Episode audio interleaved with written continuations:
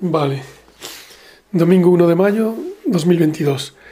Continuamos con el podcast, temporada 3, episodio 5.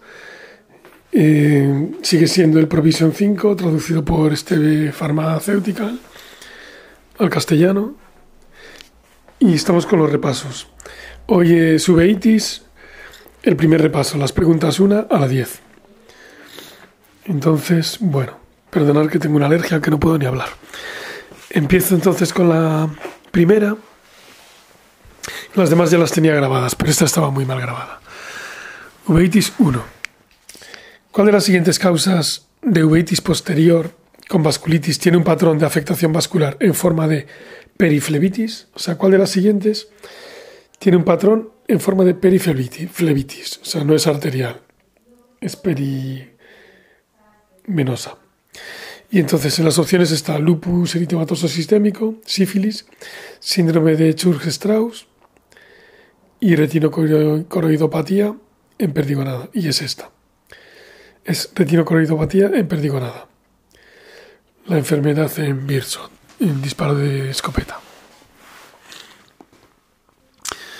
Bien, comentario.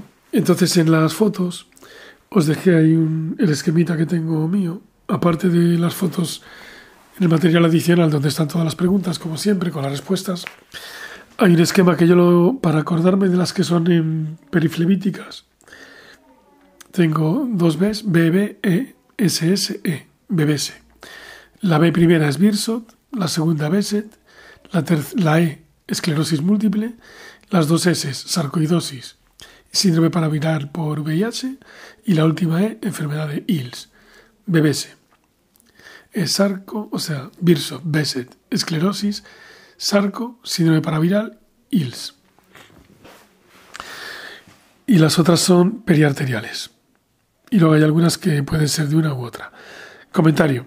Las uveitis posteriores con afectación vascular en el examen fundoscópico pueden asociarse a un patrón de inflamación preferentemente periarterial, como ocurre en los casos de lupus eritematoso sistémico poliarteritis nudosa, sífilis, uveitis posteriores herpéticas por virus del herpes simple y virus de la varicela zoster, vasculitis idiopática retiniana con aneurismas y neuroretinitis, que esta es la IRBAN,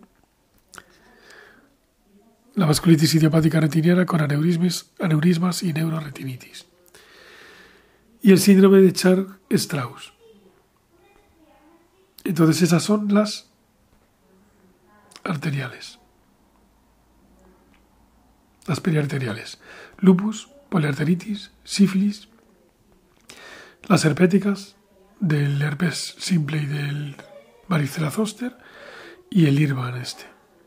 Y ahora la afectación preferentemente venosa, que es la que nos preguntan aquí, se da en cuadros como sarcoidosis, esclerosis múltiple, enfermedad de Besset, con H y cecilla, retinocoridopatía en perdigonada, la enfermedad en Birsot, en disparo de escopeta, síndrome paraviral por VIH y enfermedad de ILS.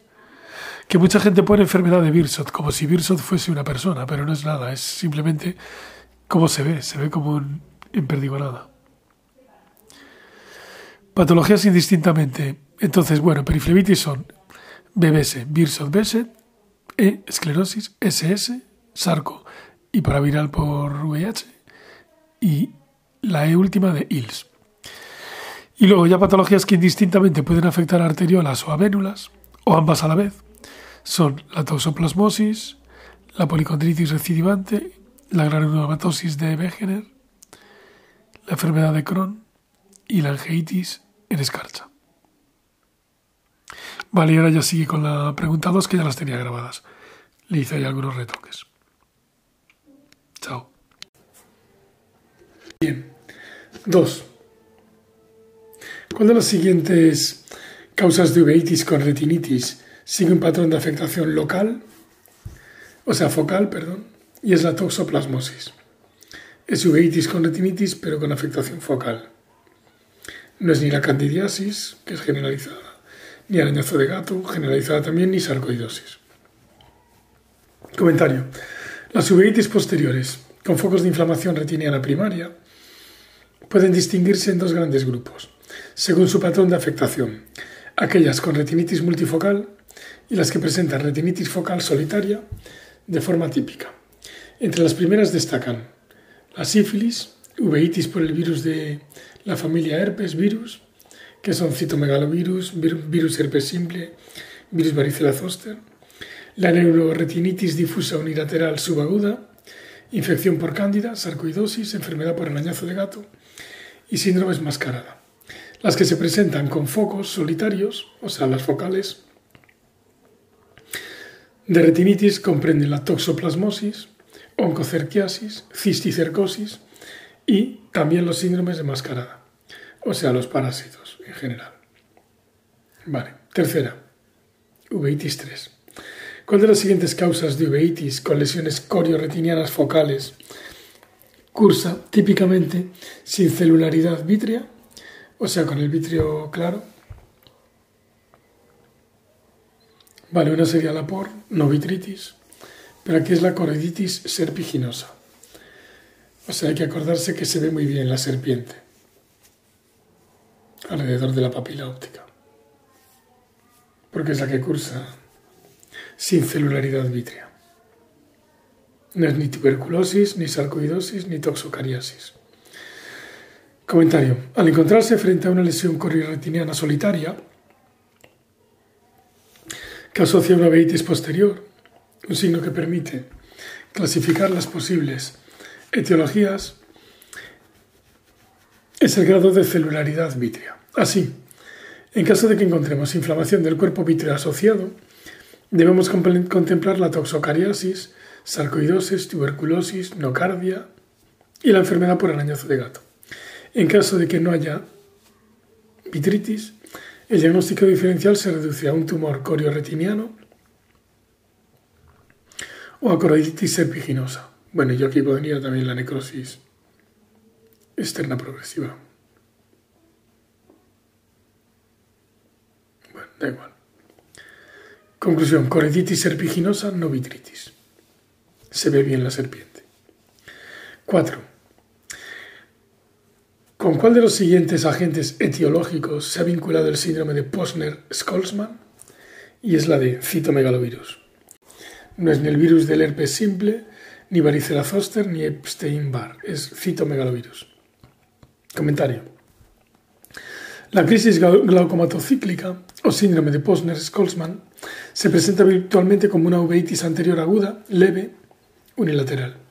Los síntomas, los síntomas son inespecíficos incomodidad, visión borrosa, halos. Los signos incluyen una notable elevación de la presión intraocular, edema corneal, o sea, esto es lo que le provoca los halos, precipitados retroqueráticos finos, celularidad y turbidez de bajo grado en cámara anterior, y una midriasis sutil. Los episodios duran desde varias horas a varios días, y las recurrencias son comunes con el paso del tiempo. El tratamiento se basa en corticoides tópicos, o sea, el softacor que le puse ahora, y agentes antiglaucomatosos, claro, si tiene la tensión alta. Yo le suelo poner azarga, incluyendo, si se precisa, inhibidores de la anidrasa carbónica por vía oral, o sea, Edemox.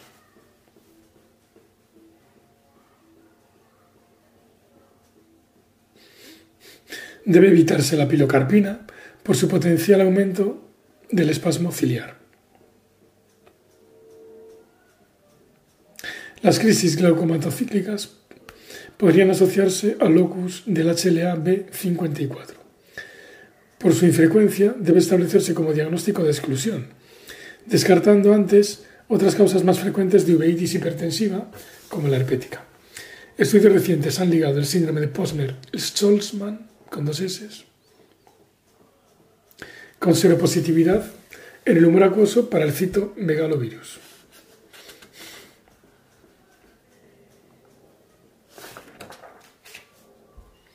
Cinco.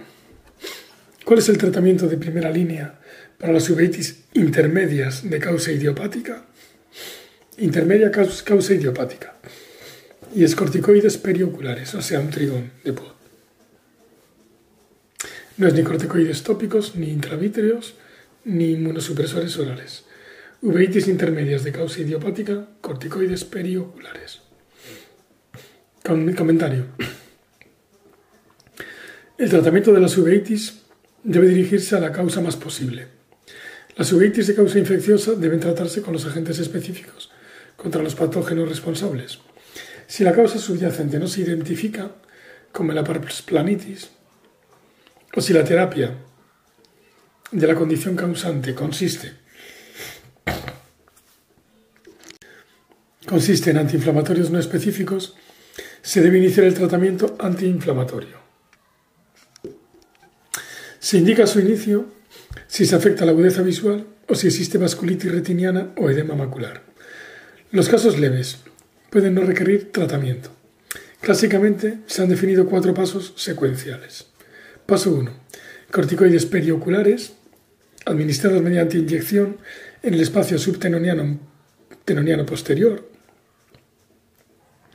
o transeptal inferior, que es como lo pongo yo. Las administraciones pueden repetirse cada cuatro semanas, siempre monitorizando la potencial elevación de la presión intraocular. Una alternativa es la inyección intravítrea de corticoides. Debe comenzarse el tratamiento corticoideo sistémico si la terapia local no es efectiva, en los casos más graves o con afectación bilateral. Por eso le fue también aquella que trabajaba en el Marcide, que la atendí hace poco. Con uveitis y quería el trigón ella ya, ya decía que lo quería. Paso 2. Ablación periférica del banco de nieve con crioterapia o fotocoagulación con láser sobre la retina periférica. Paso 3. Vitrectomía parsplana con inducción de separación de la hialoides posterior y fotocoagulación con láser periférica del banco de nieve, solo si existe contraindicación especial para el empleo de inmunomoduladores. Paso 4. Agentes inmunomoduladores sistémicos como el metotrexato, ciclosporina, azatioprina, micofenolato de mofetilo y ciclofosfamida, especialmente indicados en la enfermedad bilateral. ¿vale? Sí, porque si no esto estaría antes de la vitrectomía. Si la vitrectomía es solo si existe contraindicación especial para inmunomoduladores. Bien, 6.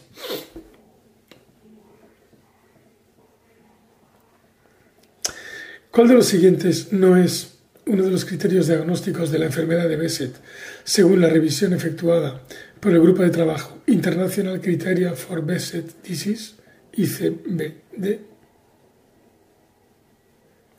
y es precisamente la positividad para el HLA B, 51 que es el de Besset.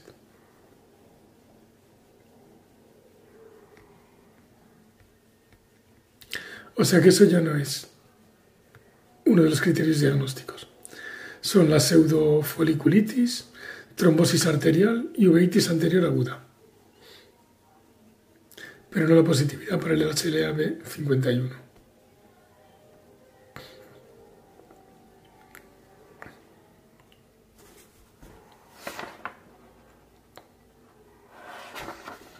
debe ser que no es muy específico. Comentario. En el año 2014 se produjo una revisión de los criterios diagnósticos de la enfermedad de Besset, con la H antes de la cecilla, por parte de un grupo multidisciplinar, multidisciplinar internacional. Tras un meticuloso estudio, que incluyó 2.556 pacientes, los criterios finalmente propuestos fueron los siguientes.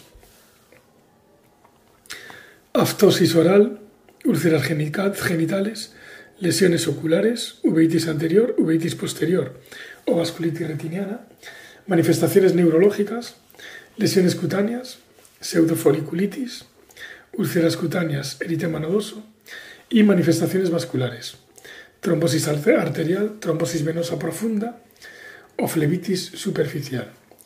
La aftosis oral, las úlceras genitales y las lesiones oculares aportan dos puntos en el sistema de diagnóstico mientras que se asigna un punto a cada una de las siguientes. Lesiones cutáneas, manifestaciones vasculares y manifestaciones neurológicas.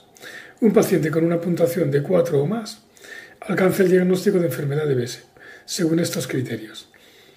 Se estimó que este sistema diagnóstico presenta una sensibilidad del 93,9% y un 92,1% de especificidad. Se puede asignar un punto adicional a los pacientes que muestren un fenómeno de patergia positivo. El HLA-B51, aunque presente una alta asociación con la presencia de la enfermedad de Bese, no forma parte del diagnóstico de la misma, que es enteramente clínico. Bien, 7. ¿Qué género bacteriano es el agente etiológico más frecuente de la endoftalmitis endógena en Asia Oriental? Y es la Klebsiella. No es ni el estafilococo, que sería el de aquí, ni Neisseria, ni Bacillus, Bacillus cereus, supongo. Es la Klebsiella. En Asia Oriental. Comentario. La endoftalmitis endógena es causada por la diseminación hematógena de bacterias, que se traduce en una infección intraocular. Se trata de un cuadro infrecuente que causa menos del 10% de las endoftalmitis. Los pacientes inmunodeprimidos tienen un mayor riesgo de desarrollarla. Otros factores predisponentes incluyen la diabetes, mellitus, ahí está, neoplasia maligna, anemia falciforme, lupus eritematoso sistémico e infección por VIH. También pueden incrementar el riesgo cirugías gastrointestinales agresivas, endoscopias y procedimientos odontológicos. Los tratamientos inmunomoduladores y quimioterápicos también pueden aumentar el riesgo. Aunque el ojo puede ser el único emplazamiento de la infección, en el 90% de los casos existe un foco séptico extraocular. Debe considerarse la existencia de neumonía, infección del tracto urinario, meningitis bacteriana, o accesos hepáticos como posible fuente de infección. Una amplia variedad de bacterias pueden ser causantes de la endoftalmitis bacteriana. Los organismos gram positivos más comunes son el Streptococcus especies de la endocarditis, Staphylococcus aureo, aureus de las infecciones cutáneas y Bacillus especies en usuarios de drogas por vía parenteral.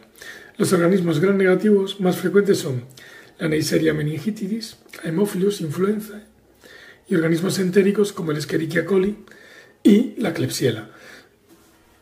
En Asia, la infección por Klebsiella en abscesos hepáticos es la causa más frecuente de endoftalmitis endógena.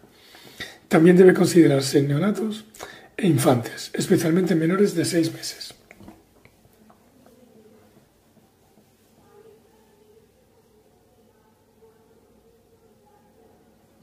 Bien, 8. Con respecto a la, uveitis, sifilítica asociada a neurosífilis, ¿cuál es el tratamiento de elección en pacientes alérgicos a la penicilina? Y es desensibilización y penicilina. Uveitis sifilítica asociada a neurosífilis. No me extraña que en pacientes alérgicos a penicilina. No me gustaría que la fallase, porque está justo que pone penicilina. Las otras eran doxiciclina, ceftriaxona, clonamfenicol, pero era justo esa, claro, es que tenía trampa. Desensibilización y penicilina. Comentario: la penicilina G es el tratamiento de elección en todos los estadios de la sífilis.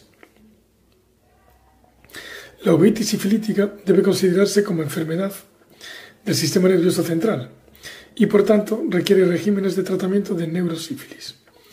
La recomendación actual de los CDC, Center Disease Control, para esta terapia es 18 a 24 millones de unidades de penicilina G al día, administradas como 3-4 millones de unidades intravenosas cada 4 horas o por infusión continua durante 10 a 14 días.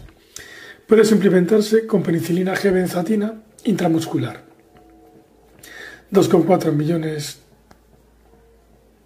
de unidades internacionales semanales durante tres semanas. Como alternativa, puede tratarse con 2,4 millones de unidades por día de penicilina G procaína intramuscular y probenecid 500 miligramos cuatro veces al día durante 10 a 14 días. No hay alternativas con evidencia científica a la penicilina para tratar la neurosífilis. Por eso, los pacientes alérgicos deben ser desensibilizados y tratados después con penicilina. Tratamientos alternativos en pacientes alérgicos a la penicilina, sin signos de neurosífilis y VIH negativos, pueden ser Vale, si no tienen neurosífilis. Podría ser doxiciclina, tetraciclina, ceftriaxona y cloranfenicol. Todas las demás. Pero claro, es que este tiene neurosífilis. Este es con respecto a la uveitis sifilítica asociada a neurosífilis. ¿Cuál es el tratamiento de elección en pacientes alérgicos a penicilina? Vale, lo otro es para los que no tienen neurosífilis. Bien, debe monitorizarse durante el inicio de tratamiento a los pacientes por el riesgo de desarrollar una reacción de Harris Herzheimer. J-R-I-S-C-H, Harich, Ger X Heimer, con H, que consiste en una respuesta por hipersensibilidad a las espiroquetas destruidas el primer día de, antibio, de antibiótico terapia. Cursa con síntomas constitucionales, pero puede verse aumentado el grado de inflamación ocular, requiriendo en estos casos corticoterapia tópica o sistémica. No obstante, el tratamiento de soporte y la observación son medidas suficientes en el manejo de esta reacción. Bien. 9. ¿Cuál de los siguientes tratamientos sistémicos presenta un mayor riesgo de desencadenar uveitis secundaria a medicamentos? Y es el etanercept. No es ni el interferón, ni el ganciclovir, ni la ciclosporina. Uveitis secundaria, etanercept. El tratamiento con determinados fármacos se ha asociado con el desarrollo de inflamación intraocular. Entre las medicaciones sistémicas que inducen uveitis está la rifabutina, un antibiótico empleado para tratar la infección por Mycobacterium avium intracelulare. Los bifosfonatos, usados como prevención de la osteoporosis y en el tratamiento de la hipercalcemia, metástasis óseas y enfermedad de Payet. Las sulfamidas, la dietilcarbamacina, que es un agente antiparasitario, y los anticonceptivos orales. Estos son los medicamentos sistémicos que inducen uveitis. Paradójicamente, algunos agentes anti-TNF, como etanercept, se han planteado como causa de uveitis y pueden incluso provocar un síndrome sistémico similar a la sarcoidosis. Numerosos medicamentos antiglaucomatosos tópicos se han asociado con el desarrollo de uveitis. El metipranolol, un agente bloqueante adrenérgico no selectivo empleado en el tratamiento del glaucoma, inhibidores de la acetil de la anticolinesterasa y, análogos de la prostaglandina F2A, como el travoprost, latanoprost y bimatoprost.